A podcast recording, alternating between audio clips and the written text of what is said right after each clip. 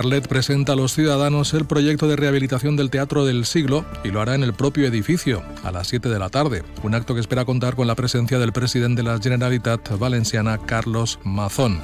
La alcaldesa de Carlet, Laura Sáez, ha explicado que se ha elegido el propio teatro para hacer esta presentación de cara a que el ciudadano tenga una visión más real de lo que se pretende hacer en este edificio emblemático e histórico de la ciudad de Carlet.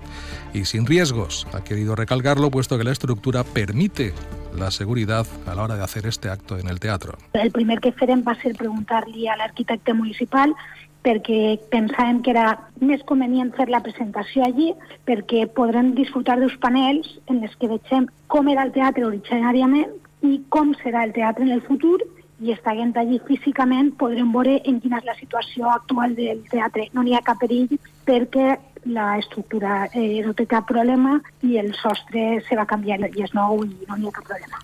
El proyecto de restauración y recuperación de este teatro alcanza los 4 millones de euros. La mitad proviene de una subvención de la Generalitat que se abonará de manera plurianual. El resto, fondos propios del consistorio.